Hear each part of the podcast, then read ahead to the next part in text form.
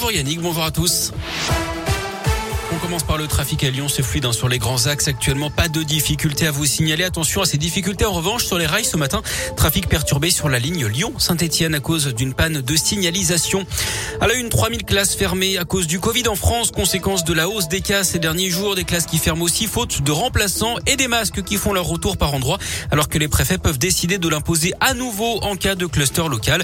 Près de 3 millions de tests antigéniques et PCR ont été réalisés la semaine dernière. Deuxième semaine d'augmentation en France alors que plus de 148 000 nouveaux cas ont été détectés ces dernières 24 heures. Le nombre de patients en soins critiques, lui, continue de baisser 1523 au total actuellement.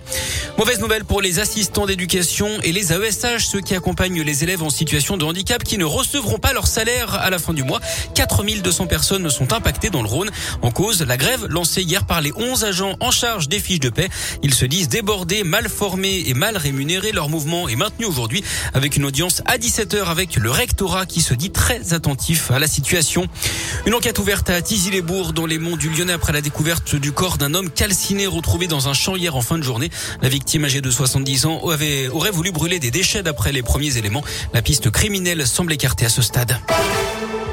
J-16 avant le premier tour de l'élection présidentielle. Ce sera le 10 avril. Notez que Valérie Pécresse va devoir poursuivre sa campagne à distance. La candidate LR vient d'être testée positive au Covid.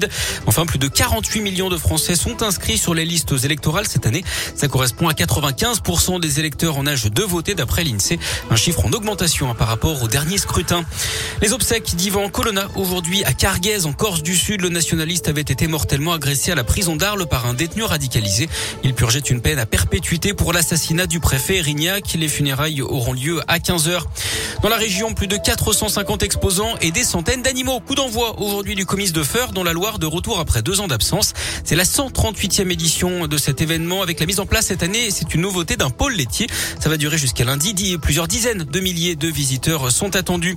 Coup d'envoi également du site d'action. Trois jours de collecte, de mobilisation et d'information pour lutter contre le VIH avec des initiatives partout en France, y compris dans l'agglo. 173 000 personnes vivent avec le virus actuellement en France. Les promesses de dons peuvent être faites par téléphone en appelant le 110 jusqu'au 7 avril ou directement sur sidaction.org. Et puis ce rappel, on change d'heure ce week-end dans la nuit de demain à dimanche. On avance d'une heure à deux ah heures. Il sera trois heures. On perd donc une heure de sommeil. Le foot et l'Italie ne verra pas le mondial au Qatar en fin d'année. Les Italiens battus en barrage par la Macédoine du Nord hier soir. Et puis ce soir, la France affronte la Côte d'Ivoire en amical à 21h15. C'est à suivre sur M6. Un mot de basket également avec ce programme très chargé pour l'Asvel qui affronte l'Olympiakos ce soir à 20h en Euroleague à l'Astrobal. Et puis demain, ils affronteront à Gravelines Dunkerque. Cette fois, c'est en quart de finale de la Coupe de France et ça se passera tout près d'Angers. Merci beaucoup.